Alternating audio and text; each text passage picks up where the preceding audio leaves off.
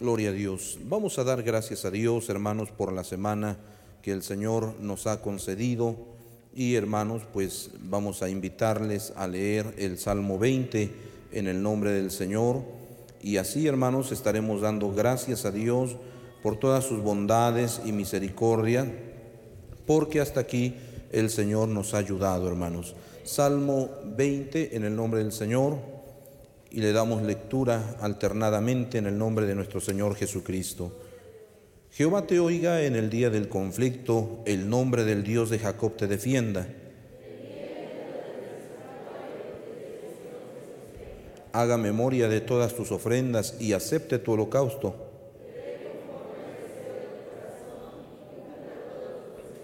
Nosotros nos alegraremos en tu salvación y alzaremos pendón en el nombre de nuestro Dios. Conceda Jehová todas tus peticiones.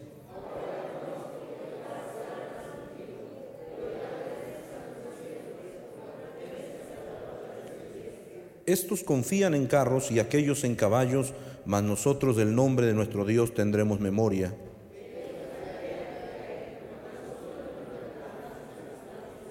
Salva, Jehová, que el rey nos oiga en el día que le invoquemos. Padre Celestial, te agradecemos, bendito Salvador, por tus grandes, Señor, bondades y misericordias, por el cuidado que has tenido para con cada uno de nosotros, Señor. No tenemos con qué pagarte lo mucho, Señor, que haces, Señor, y seguirás haciendo, porque Padre de los cielos, tu palabra es fiel y verdadera, y has prometido estar con nosotros todos los días hasta el fin del mundo. Gracias, bendito Dios, por esta semana que nos has permitido terminar, Señor, por todo, Señor, lo que se ha llevado a cabo, Señor, en ocasiones, luchas, pruebas, Señor, pero también hemos podido ver tu mano poderosa. Gracias te damos, Señor, y en tu nombre ya hemos dado inicio, Señor, esta semana. Sal al encuentro con bendiciones de lo alto, Señor. Glorifícate, Señor, en la vida del que está enfermo, del que tiene luchas, pruebas, necesidades.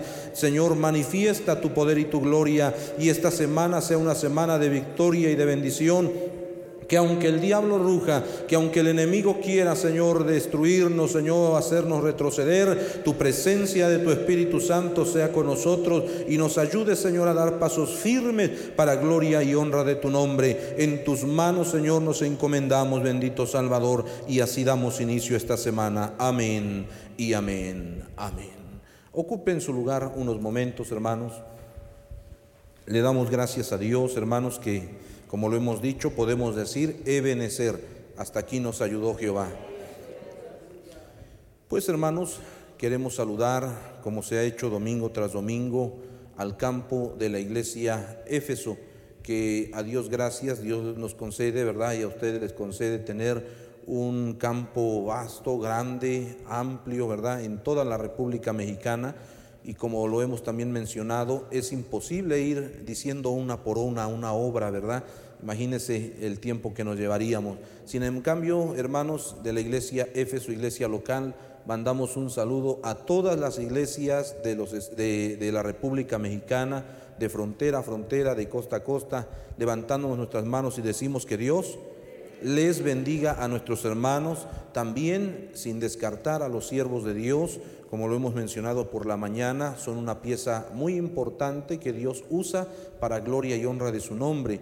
Así que sigamos orando a Dios por cada siervo de Dios que le permite estar a frente de una iglesia, de una congregación, por más pequeña o grande que sea en número, sabemos que Dios está en ese lugar. Porque la Biblia dice que donde dos o tres congregados estén en su nombre, ¿qué hermanos? Él está ahí en medio de ellos. Así que también le decimos a cada siervo de Dios, a cada obrero, misionero, evangelista, pastor de zona, ¿cómo les decimos hermanos? Que Dios les bendiga y la iglesia Éfeso está orando por ustedes también, hermanos. También saludamos a las iglesias en los Estados Unidos, a la iglesia en Carolina del Norte, juntamente con su pastor. Levantamos nuestras manos y decimos que Dios les bendiga en grande manera. La iglesia en Los Ángeles, California, juntamente con su pastor, levantamos nuestras manos y decimos que Dios les bendiga la iglesia en Minneapolis, juntamente con los hermanos que están a cargo, levantamos nuestras manos y decimos que Dios les bendiga en grande manera. Y a todos los hermanos de la iglesia Éfeso que por alguna otra razón están trabajando fuera del país, algunos en Nueva York, ¿verdad? Algunos en Canadá, algunos en diferentes lugares de, de, los Estados Unidos o de algunas partes del mundo, también les decimos a nuestros hermanos que nos ven que Dios les bendiga, ¿verdad? Que Dios les bendiga en grande manera. Vamos a organizar, hermanos, si así Dios nos los concede, esta semana, la semana de ayuno y oración. El día lunes, ¿quién se compromete con la ayuda del Señor? El día lunes habrá algún hermano, hermana que se una a esta cadena. Dios le bendiga a nuestra hermana. El día martes, el día martes, Dios les bendiga, Dios les bendiga. Aleluya. El día miércoles, Dios les bendiga, Dios les bendiga. Gloria a Dios. El día jueves, el día jueves, Dios les bendiga a nuestras hermanas, Dios les bendiga a nuestra hermana. El día viernes, el día viernes, aleluya, Dios le bendiga a nuestra hermana, gloria a Dios. El día sábado, el día sábado, Dios le bendiga a nuestro hermano, a nuestros hermanos, Dios les bendiga, gloria a Dios. Y el día domingo, hermanos, todos procuremos hacer propósito. La, necesidad es grande, hermanos. Ustedes saben las necesidades que hay en la iglesia Éfeso, en todo el campo de la sección 1. Pero, hermanos, tenemos a un Dios grande y poderoso. Amén, hermanos. Él no nos va a dejar, Él no nos va a desamparar. Seamos fieles a Dios, vivamos en la sana doctrina, caminemos tomados de la mano del Señor. Y hermanos, Él hará conforme a su misericordia, hermanos. Amén. ¿Es nuestra la batalla, hermanos? ¿Es nuestra la pelea? ¿Qué dice el Señor, hermanos? Mía es la venganza, la pelea. Él va delante de nosotros como poderoso gigante, hermanos, y Él hará conforme a su misericordia, ¿verdad? Hermanos, oremos a Dios por todas las iglesias, misiones, siervos del Señor, que Dios nos ayude a estar firmes, porque Cristo viene pronto.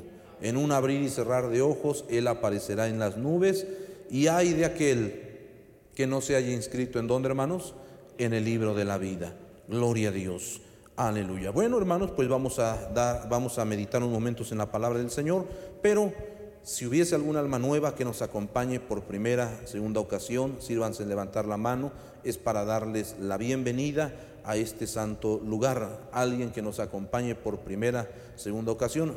Dios le bendiga, por aquí hay un varón, Dios le bendiga. ¿Hay alguien más, hermanos?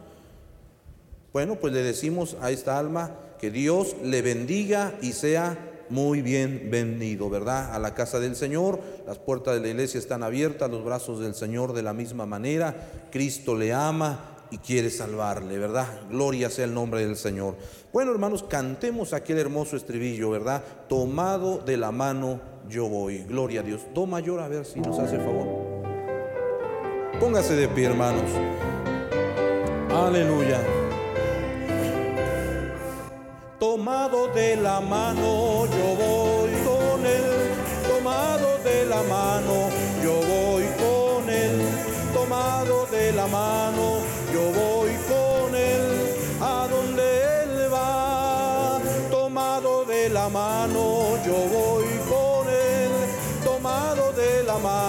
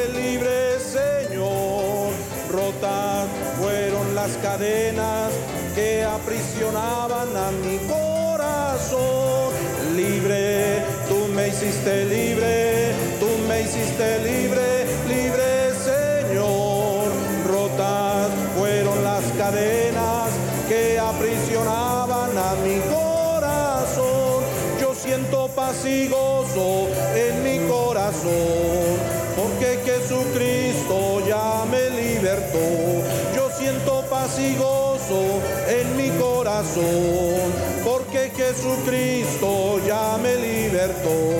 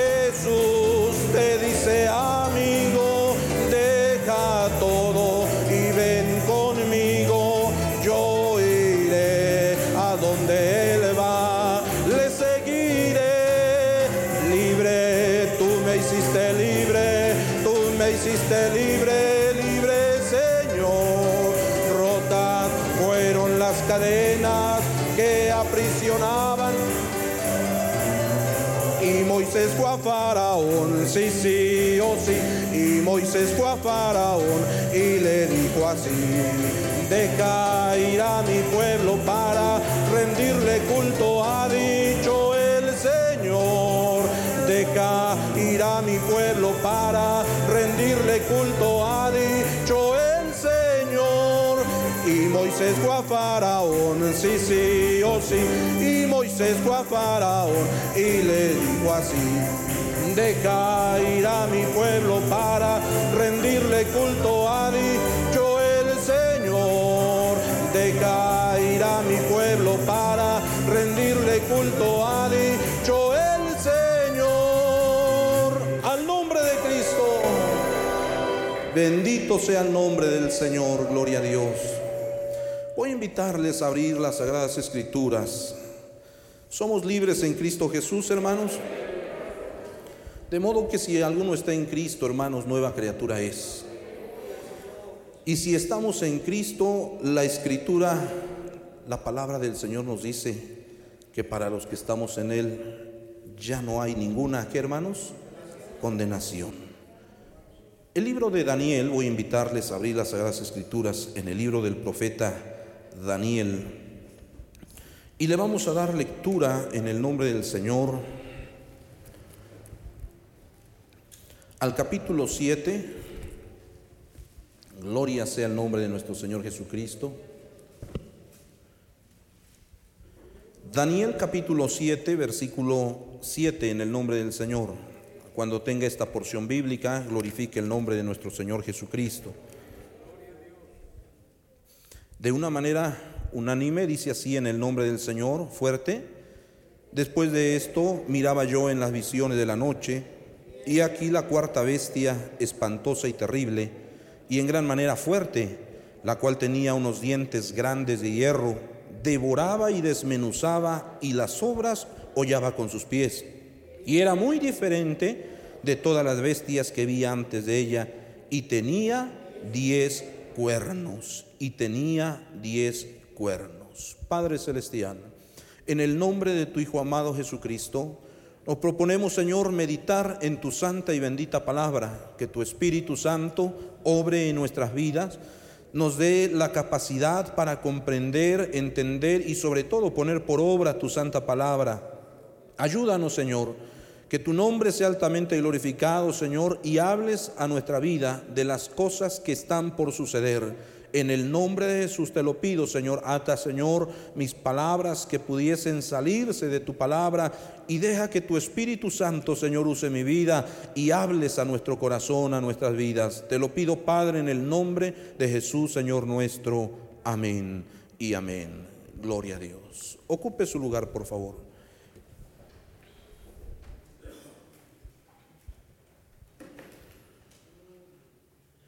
Este mensaje lo hemos escuchado probablemente más de una vez. Y aunque en, esta, en este relato bíblico, histórico, pero al mismo tiempo profético, nos enseña de las cosas que están pronto a suceder. En el libro de Daniel, específicamente el capítulo 7, es el capítulo que nos habla, nos habla de cuatro bestias.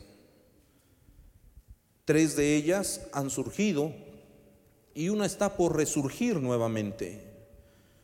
La Biblia nos habla de una bestia también, ¿por qué no decirlo? Espantosa, fuerte, devorante. Y la escribe Daniel en sus visiones como un león que tenía ¿Cuántas alas? Que tenía alas de águila.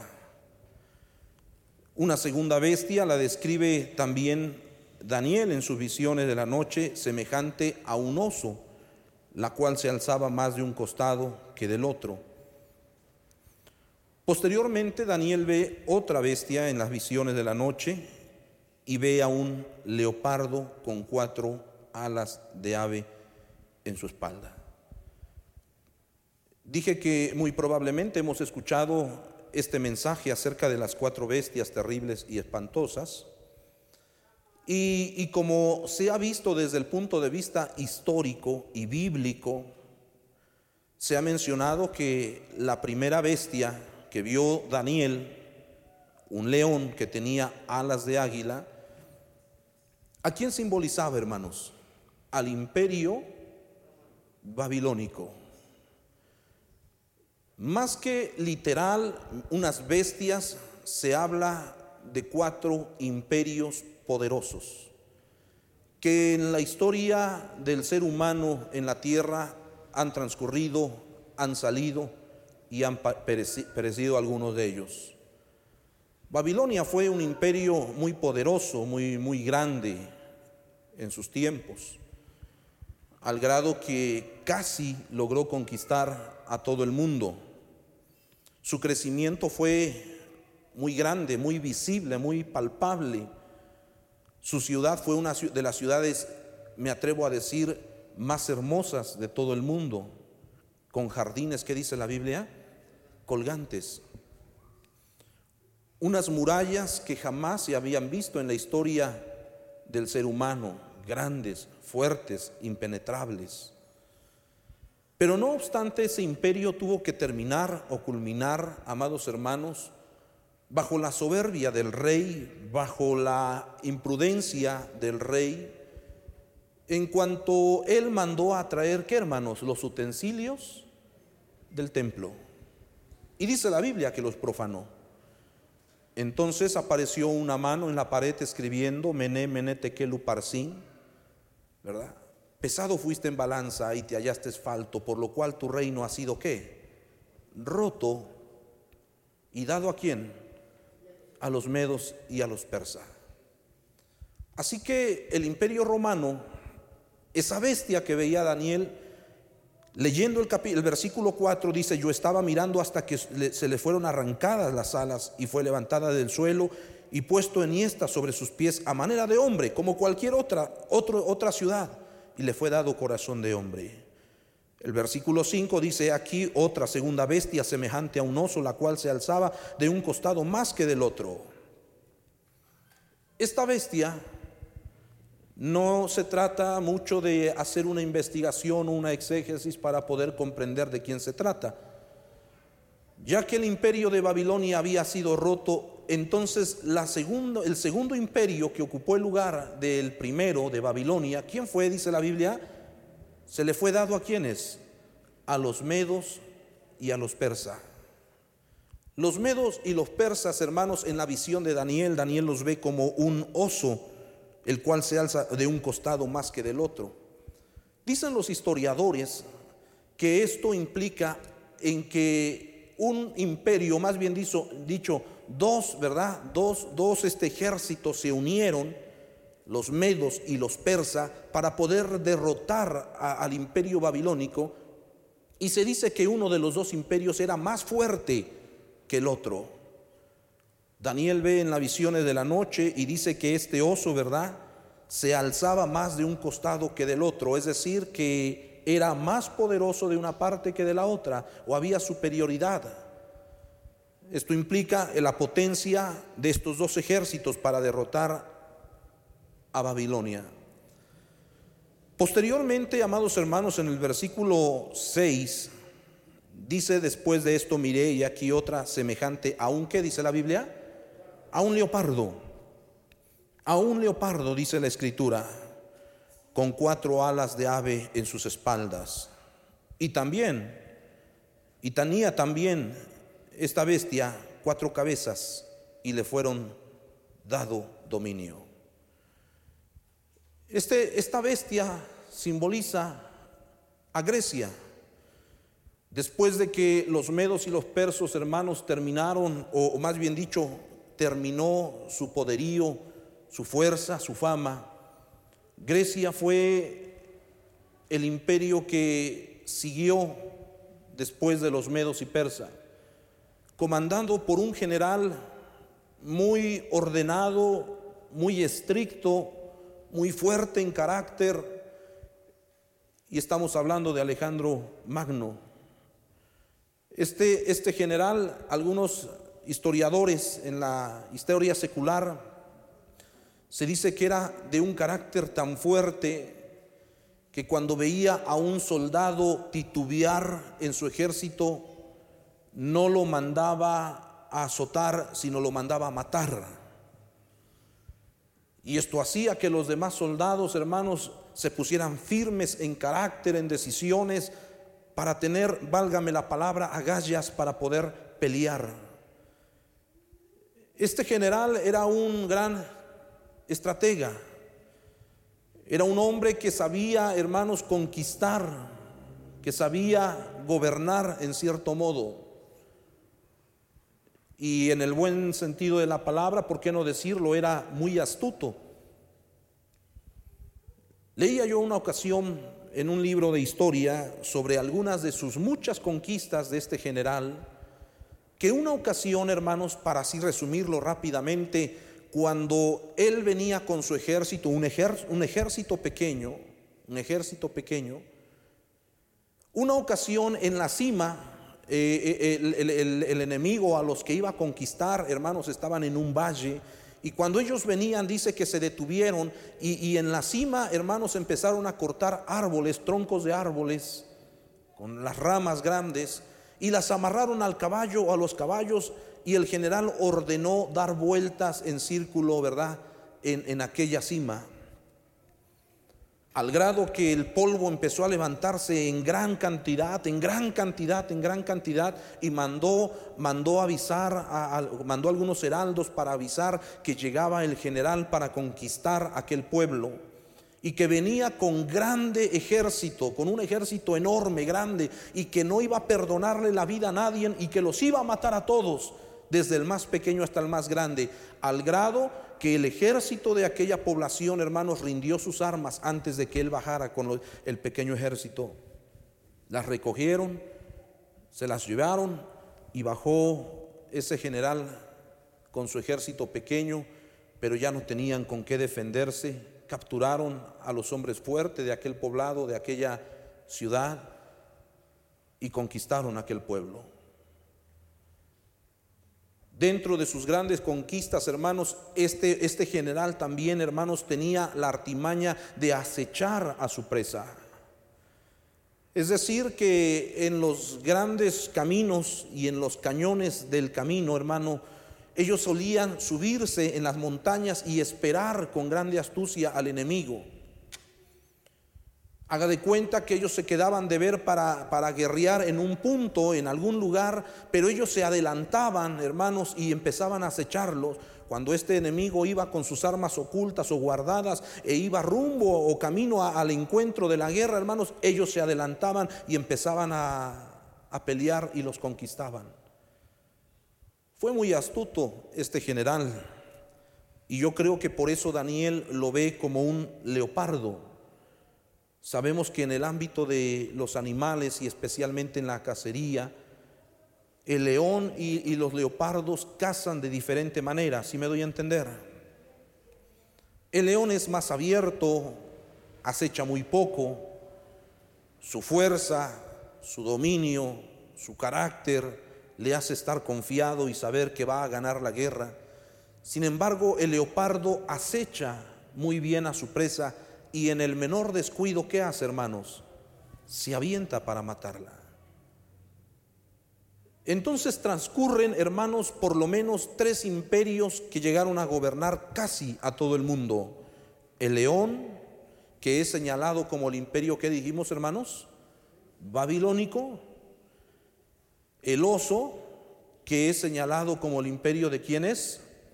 De los medos y persas el leopardo, que es señalado como el imperio de Grecia. No obstante esas cuatro cabezas, usted lea la historia secular y la historia señala que cuatro generales se unieron a la causa de Alejandro para derribar a los medos y persas, ya que la cantidad era grande en número. No eran tan sabios los medos y persas para la batalla, no eran tan diestros. Ellos ganaban las batallas por cantidad. Pero este general con los cuatro más generales que se unieron lograron conquistar a los medos y persas y destruirlos. ¿Cómo terminó Grecia? Grecia terminó dividida. Cada general quiso tomar su parte y ese imperio desapareció. Pero la escritura, y es a lo que hoy trataremos de hablar un poco, menciona que después de, este, de esta bestia, dice el versículo 7, todos juntos, como dice la escritura, después de esto miraba yo en las visiones de la noche y he aquí que dice fuerte, la cuarta bestia, espantosa y terrible en gran manera, fuerte, la cual tenía unos dientes grandes de hierro, devoraba y desmenuzaba y las obras hollaba con sus pies y era muy diferente de todas las bestias que vi antes de ella. Y tenía diez cuernos. ¿Qué es esta bestia? La antigua palabra griega, traducida aquí para la palabra bestia, tiene la idea de un animal salvaje, no pasivo, no misericordioso, sino de un animal que dijimos salvaje. Esta bestia representa a alguien distinto a los tres imperios que pasaron. Si Babilonia fue un imperio poderoso y sin misericordia, si los medos y persas, hermanos, fueron dos masas o dos ejércitos poderosos que arrasaban con todo lo que estaba en su camino, y si la tercera bestia, leopardo, Grecia, hermanos, fue una, un imperio también poderoso que logró derrotar a los medos y persas, en cierto modo debe entrar cierto temor de esta cuarta bestia.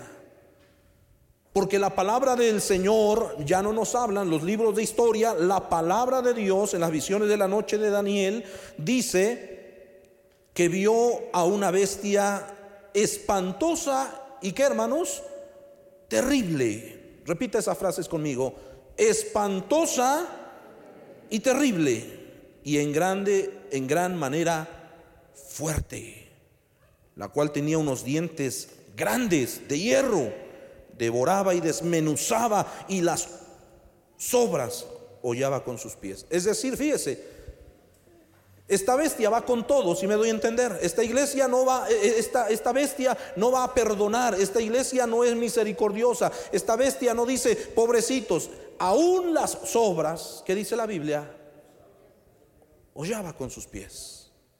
¿Se da usted cuenta la magnitud del cólera, de, de la rabia, del coraje que tiene esta bestia terrible y espantosa, amados hermanos? Daniel ve la cuarta bestia de una manera diferente a todas las demás. Y por si fuera, y por si fuera poco, dice, dice la escritura que tenía ¿cuántos cuernos? Diez cuernos. Que no obstante, todos estamos conscientes que estos cuernos simbolizan reinos con sus reyes. Al leer este relato bíblico no es un relato bíblico literal, sino que los imperios son representados así en las visiones de la noche de Daniel. Es un reino que se levantará con diez reyes y estos reyes son los gobernantes de diez reinos. Y podemos decir lo siguiente, ponga atención, la mayoría de los intérpretes conservadores identifican a esta bestia como el imperio romano como el imperio que dije, hermanos, romano. El caso del imperio romano, hermanos, fue un caso que también tuvo supremacía, tuvo poderío. Su poder fue muy sorprendente, fue muy grande. En el año 241 antes de Cristo, los romanos derrotaban a los cartaginienses Y como ellos empezaron a conquistar a varias naciones, a varios pueblos, librando batallas grandes como la batalla mencionada de Sama, Cartago, conquistando y controlando los alrededores del mar Mediterráneo, del mar Oriente. Fue un imperio que creció muy grande y que era muy sanguinario. Al grado de que en el tiempo de nuestro Señor Jesucristo, ¿quién gobernaba en aquel entonces, hermanos? El imperio romano. Jerusalén, amados hermanos, era, era una ciudad que ya había sido sitiada por el imperio romano estaba siendo gobernada por el imperio romano, amados hermanos. Y así como esa, hermanos, diferentes pueblos, diferentes naciones, hermanos, habían sido conquistadas por este imperio poderoso. Pero llegó el día en que este imperio también se le puso un fin. En el año 476 después de Cristo, los bárbaros pusieron fin al imperio romano. Y en el occidente, en el año 1453 después de Cristo, los turcos ocuparon las ciudades de Constantinopla y el imperio romano en el oriente. El imperio romano empezó a desintegrarse. Los historiadores podrían pensar que el imperio romano dejó de existir, pero no fue así. Quedó un pequeño grupo que no fue consumido. Sin embargo, en la Biblia, en el libro de Daniel, capítulo 2, versículos 7 y 9 y 11, nos enseña que habrá un renacimiento, un surgimiento, una fase final, permítame decirlo de esta manera, del imperio romano, con una proyección histórica, pero también de carácter escatológica. Curiosamente, en Europa existen diez imperios grandes en la actualidad. Curiosamente, estos diez imperios, hermanos, todavía existen. Solamente voy a mencionar algunos. El reino de España, el reino unido de Gran Bretaña, el reino del norte, el reino de Noruega, el reino de Suecia, el reino de Dinamarca, de Luxemburgo, el Principado de Mónaco, y como a ellos algunos otros más, y exactamente son diez. Se dice que de estos diez va a surgir, ¿qué hermanos? Dice la Biblia, un cuerno pequeño. Y mucha atención en ese cuerno pequeño. Porque aunque su espíritu ha surgido ya, Él no se ha manifestado aún. Y estamos hablando de quién, de ese cuerno pequeño, ¿quién representa? El anticristo. Y ahora me enfoco, hermanos, a este cuerno pequeño llamado anticristo. ¿Cómo surge? ¿De dónde surge? ¿Qué hace? ¿Qué se propone? ¿Qué va a lograr? ¿Qué no va a lograr? ¿De dónde a dónde es su reino y hasta dónde tendrá fin? ¿Cómo va a terminar su reinado? ¿Cuál es su destino final? Son preguntas que la Biblia nos contesta al leer las Santas Escrituras. Y en primer lugar, hablemos de la aparición del cuerno pequeño, entre paréntesis, el anticristo. Dígalo conmigo, la aparición del cuerno pequeño, entre paréntesis, el anticristo. ¿Cuándo surge el anticristo? Para empezar, este ser, hermano, será un ser que se hará pasar por quién? Por nuestro Señor Jesucristo valiéndose, amados hermanos, de la posición que hoy en día los judíos ortodoxos tienen, que el Mesías aún no ha venido. No es la misma posición de nosotros. Nosotros creemos que Dios se hizo hombre y habitó entre nosotros y vimos su gloria como la del unigénito. Levante su mano y da gloria a Dios. Pero este, este ser malévolo y lo vamos a ver más adelante, surge en medio de un caos mundial. Como comúnmente se dice, cuando el mundo esté de cabeza, me estoy dando a entender, iglesia del Señor. Y cuando las cosas estén peor que las que estamos viviendo hoy en día, y, esto no se compara con, con, el caos mundial que viene, amados hermanos, estamos viviendo solamente el principio de dolores. Cuando el mundo se vaya de mal en peor, amados hermanos, y empeore la situación en cuanto a delincuencia, porque la palabra del Señor dice que los últimos días serían como en los días de Noé. Y en los días de Noé había tanta maldad en el hombre, tanta delincuencia, amados hermanos. Había, hermanos, tantas cosas depravadas en la humanidad al grado que el pecado del hombre subió a donde dice la Biblia. Delante de la presencia del Señor. Entonces, hermanos, cuando el mundo no, hemos visto nada, usted y yo no hemos visto nada de todo lo que se avecina, de todo lo que viene, solo es principio de dolores. Cuando el mundo esté, permítame expresarlo de esta manera, de cabeza, llámese económicamente, social, política y etcétera, amados hermanos, cuando el mundo, en el mundo exista un descontrol, juntamos lo que dice Mateo capítulo 24 del 3 adelante, en adelante, oiréis de qué? De guerras y rumores de guerras. ¿Qué va a suceder? Habrá pestes, lo que estamos viviendo hoy en día. Se levantará nación contra nación, reino contra reino. Cuando el mundo esté agitado por todo esto, hermanos, es entonces cuando se, vela o se recorre la, la cortina para que el anticristo haga su aparición y sabe qué? Y ponga paz a todo esto.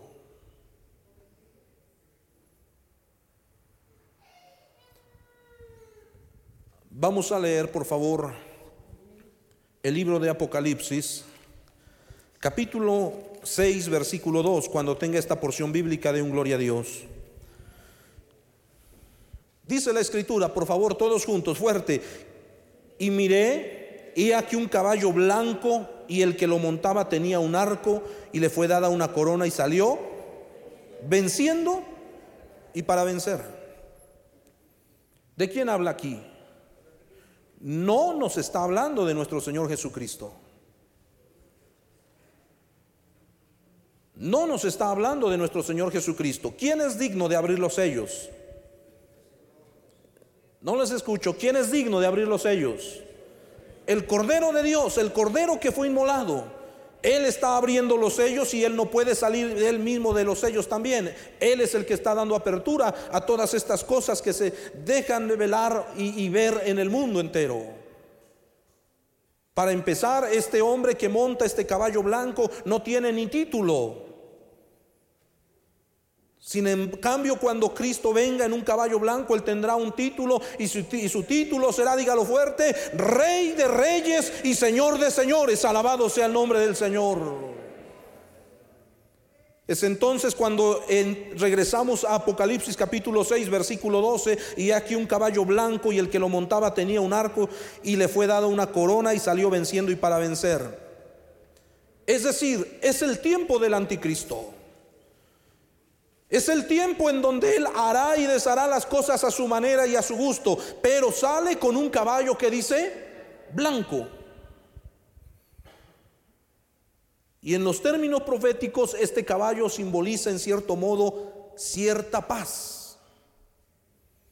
Cuando el mundo esté de cabeza, cuando haya un caos mundial, amados hermanos, Él entonces detendrá todo esto. No se olvide que Él pondrá un fin a la economía, hermanos, a la moneda, hermanos, de cada país para poder controlar a todo el mundo. Y la escritura dice que todo lo que esté en su mano hará que prosperar. Entonces este ser malévolo, instrumento de Satanás, surge en medio de un caos mundial para poner paz temporal a las naciones. Frente a esta situación, este ser malévolo, su aparición será para gloria nuestra, alabado sea el nombre del Señor, cuando la iglesia de Cristo no estemos ya en esta tierra.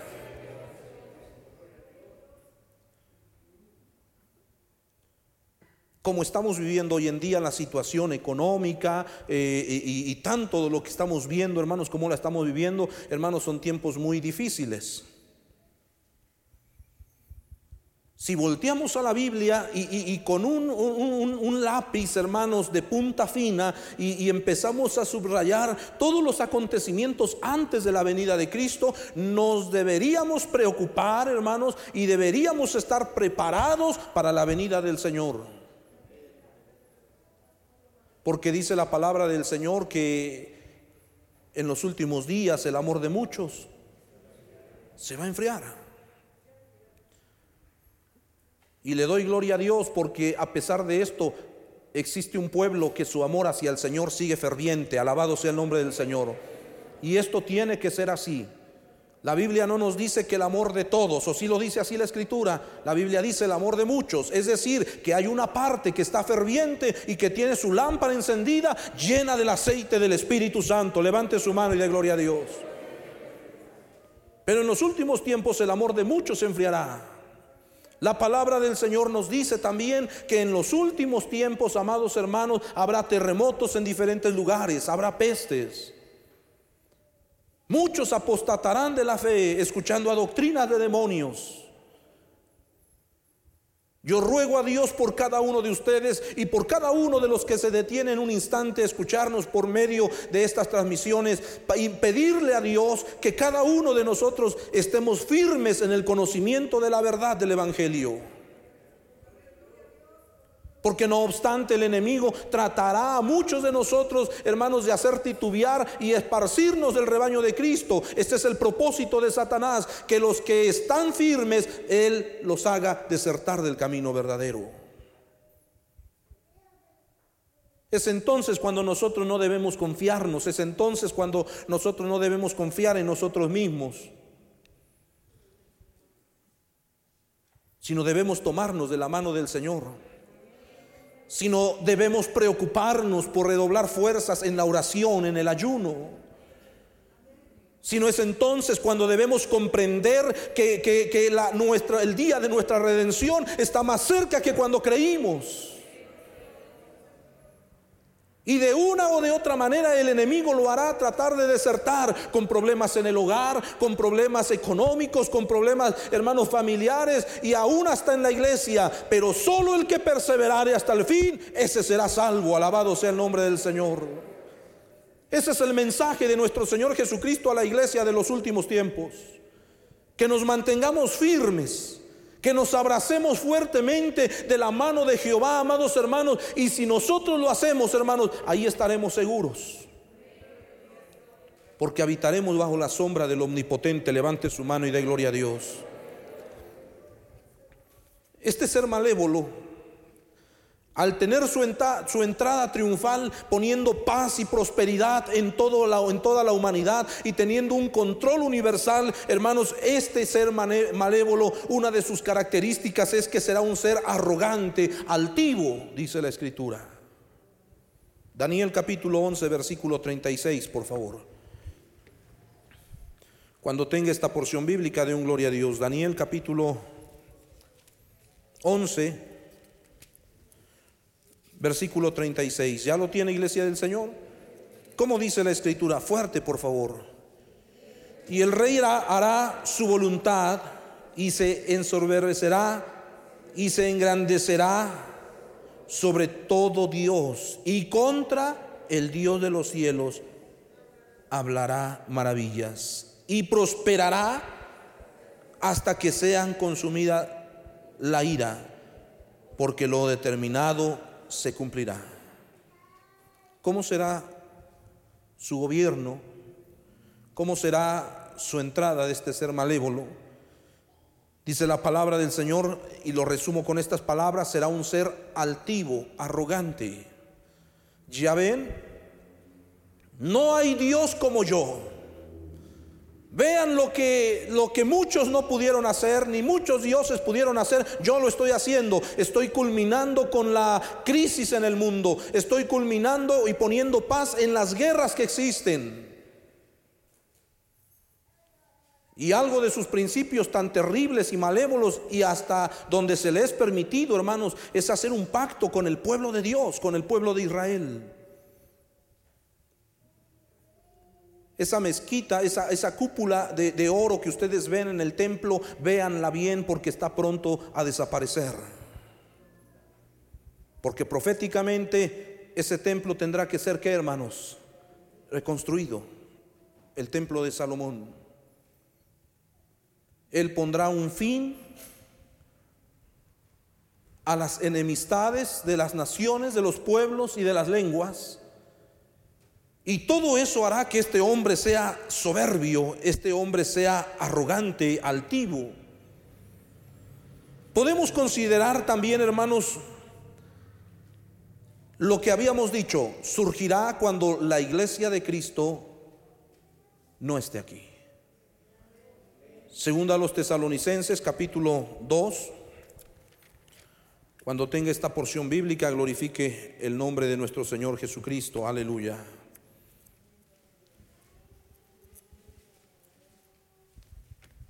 Y dice la escritura de la siguiente manera, según a los tesalonicenses, capítulo 2, versículo 6 al 8. ¿Ya lo tiene, hermano?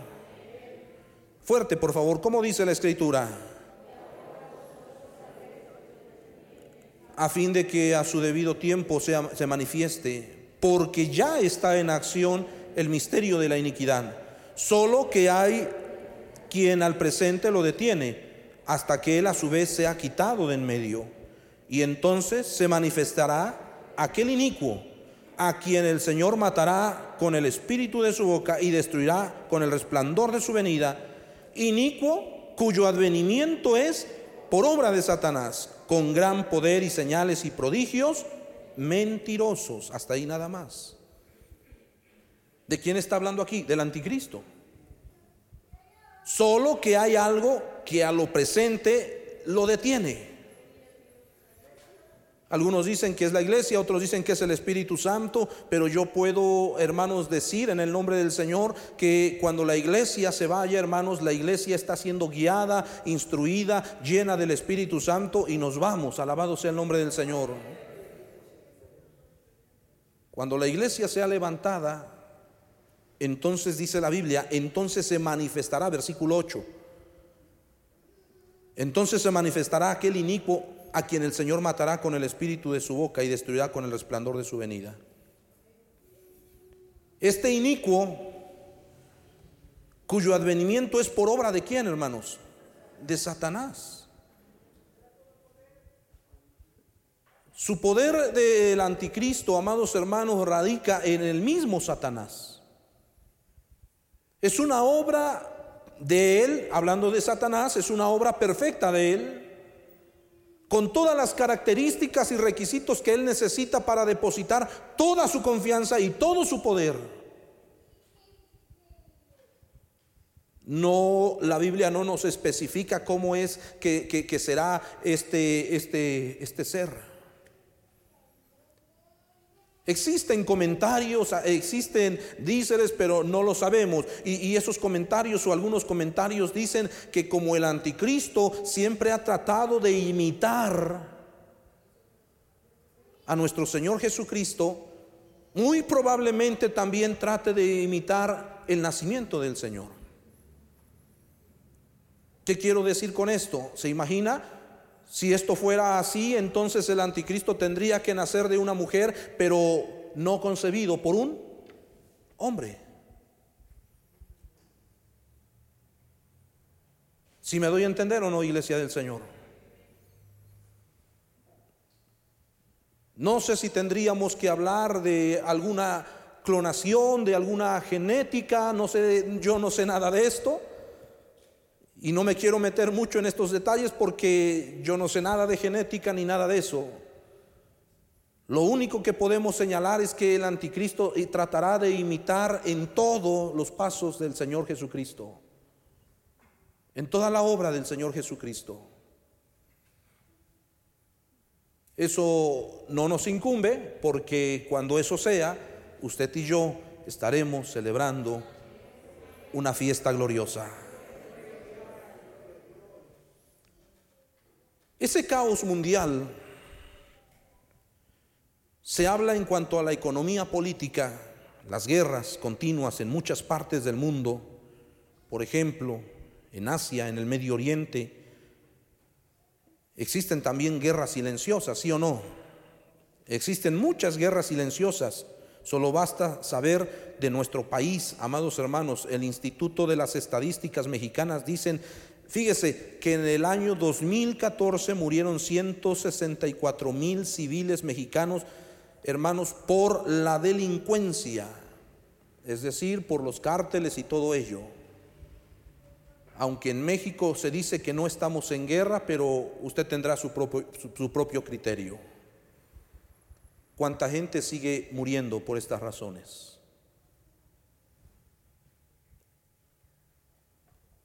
Apocalipsis capítulo 6, versículo 2, por favor. Cuando tenga esta porción bíblica de un gloria a Dios. ¿Cómo dice la escritura, por favor, fuerte en el nombre del Señor? Y miré, he aquí un caballo blanco, hasta ahí nada más. Entonces nos damos cuenta que la aparición del anticristo será en medio de una situación difícil. En segundo lugar, veamos la influencia del anticristo en el mundo. ¿Sabe cómo va a ser recibido el anticristo en el mundo?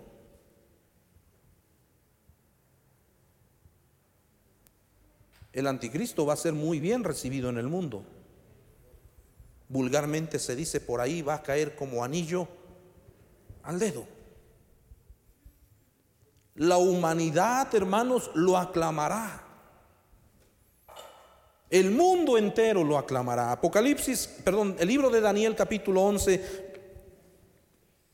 versículo 21.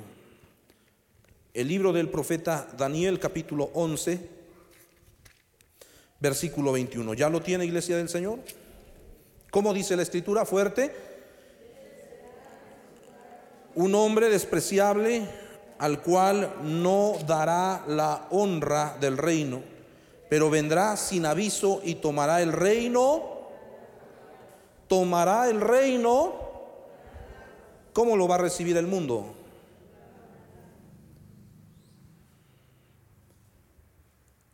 Imagínense que hoy en día, el día de mañana, llamémosle así, el día de mañana, hermano, estando en casita, usted escuchara en las noticias, ya hay un hombre, un hombre que tiene la cura para el COVID-19. Y es una cura garantizada al 100%. Permítame decirlo de esta manera, se trata solamente de una pequeña pastilla. Todo el mundo podrá voltear a ver a quién, a ese hombre. Me atrevo a pensar que a lo mejor hasta en un cuadro de honor y, tantas cosas honoríficas pudieran hacerle a ese hombre por inventar tal cosa. ¿Me estoy dando a entender? Ahora en cuanto al anticristo, hermanos, fíjese, pondrá paz en las naciones, hará prosperar todo lo que está en sus manos, reconstruirá bajo un pacto, amados hermanos, del pueblo de Israel, el templo en Jerusalén, hará tantas cosas, la Biblia dice. Es más, la Biblia le llama, hará muchas maravillas. Dígalo conmigo, hará muchas maravillas. ¿Cómo cree entonces que lo reciba el mundo? Como dice el profeta Daniel, con halagos. Es un ser aclamado por el mundo, será bien recibido. Y aquí se cumplirá lo que el Señor dijo, ¿verdad? San Juan 5:43. Alguien que nos ayude a la lectura rápidamente. San Juan 5:43. ¿Quién dice yo, hermanos? San Juan 5:43. ¿Alguien nos ayuda, hermanos? Aleluya, gloria a Dios. Allá atrás, por favor, fuerte, con una voz fuerte.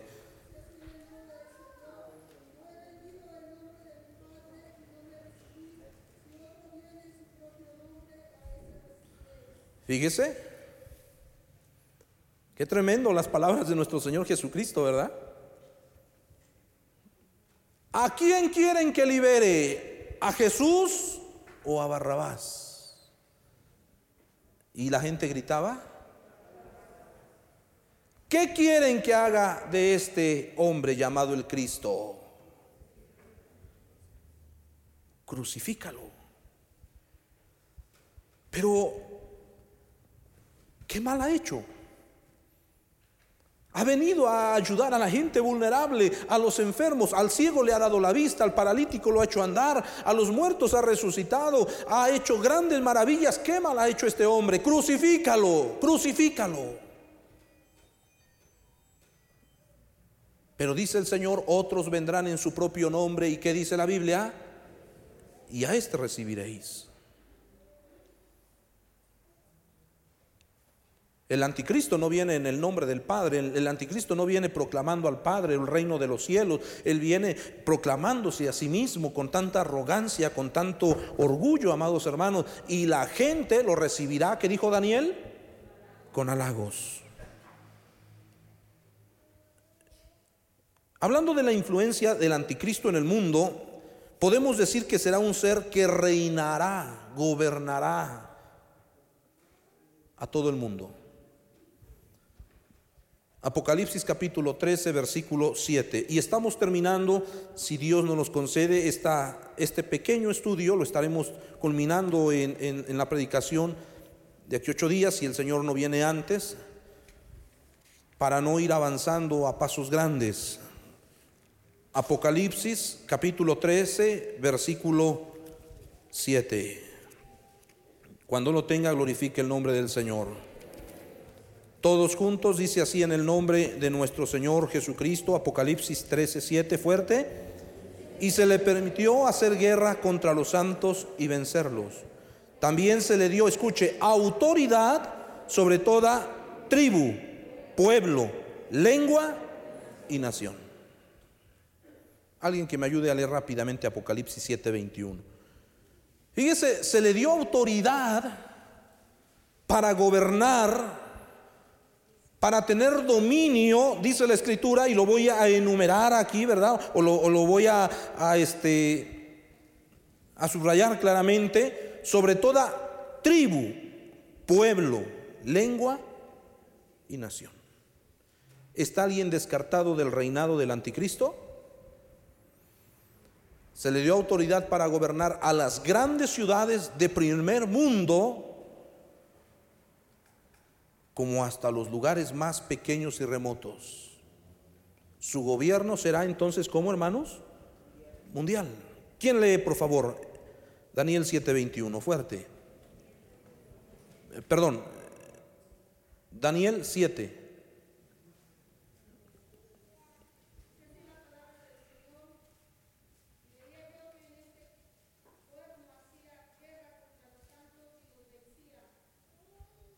Gloria a Dios, gracias. ¿A alguien se le podrá poner enfrente, hermanos? ¿A alguien podrá pelear, vencerlo durante su reinado? Nadie, hermanos. La gente lo recibe con halagos, los pueblos, las naciones, hermanos, y los, los santos, ¿quiénes son aquellos santos? Bueno, los que se quedaron.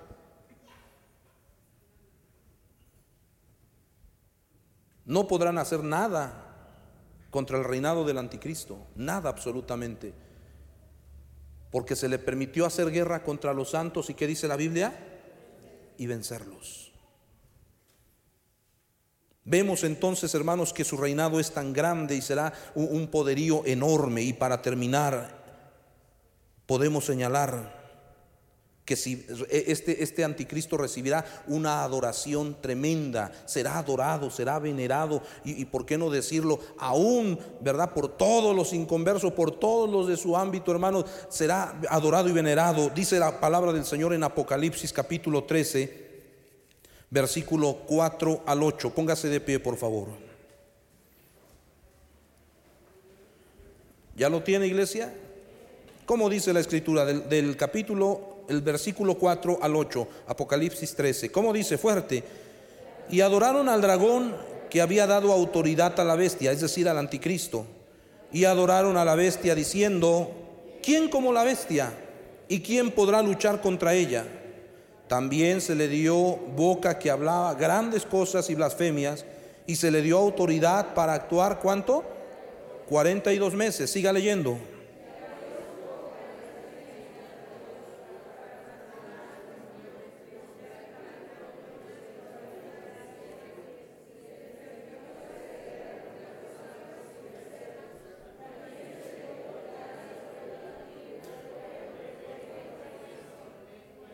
Y la adoraron todos los moradores de la tierra cuyos nombres no estaban escritos en el libro de la vida, del Cordero que fue inmolado desde el principio del mundo. Subrayamos la siguiente frase.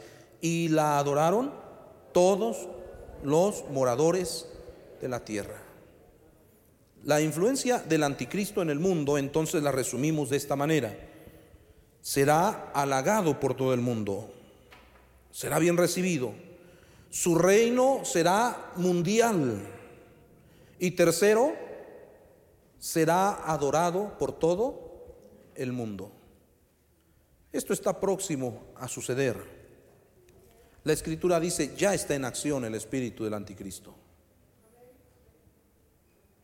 Ya se están viendo preparativos, ya, ya, ya estamos, usted mismo no hace mucho se rumoraba que la vacuna era la, el, la, el, sello de la bestia y todo esto. No, no, no, tranquilos. Que forma parte ya del protocolo, el prototipo de, lo, de cómo serán las cosas, eso estamos conscientes, si me estoy dando a entender.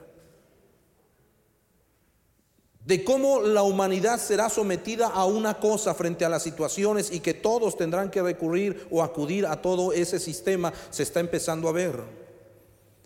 Se están haciendo pruebas, se están haciendo movimientos, hermanos, en donde se está probando para que el anticristo haga su entrada frente a un caos mundial y pueda tener control en todas las naciones, pueblos y lenguas. ¿Por qué todo esto? Porque entonces, hermanos, como iglesia de Jesucristo, debemos comprender que Cristo está a las puertas. Escuchaba yo un pastor decir, estamos viviendo tiempo extra. Estamos viviendo, como la Biblia le llama, el tiempo de la gracia. La Biblia nos habla de siete dispensaciones y pone un tiempo, qué tiempo, de qué tiempo a qué tiempo dura una y la otra. Hermanos, aún hasta del reinado milenial, mil años una dispensación va a durar, hablando del reinado milenial.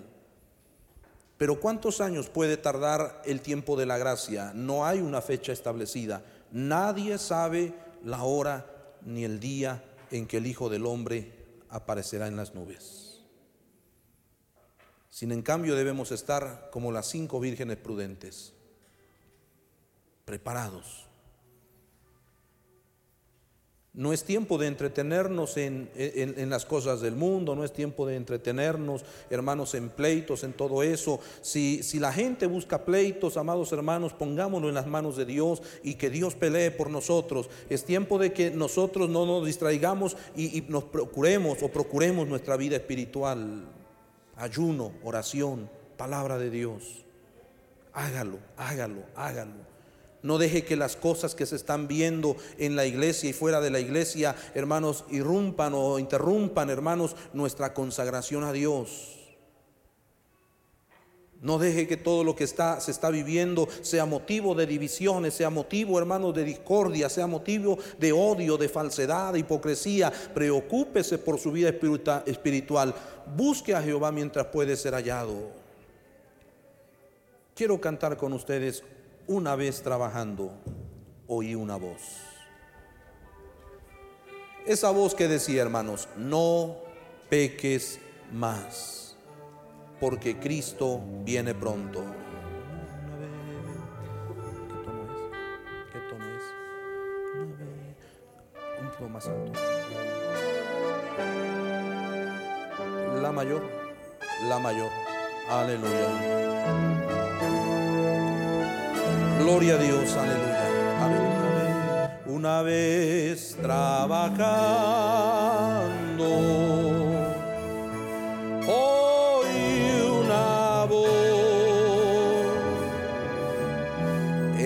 Esa voz me decía.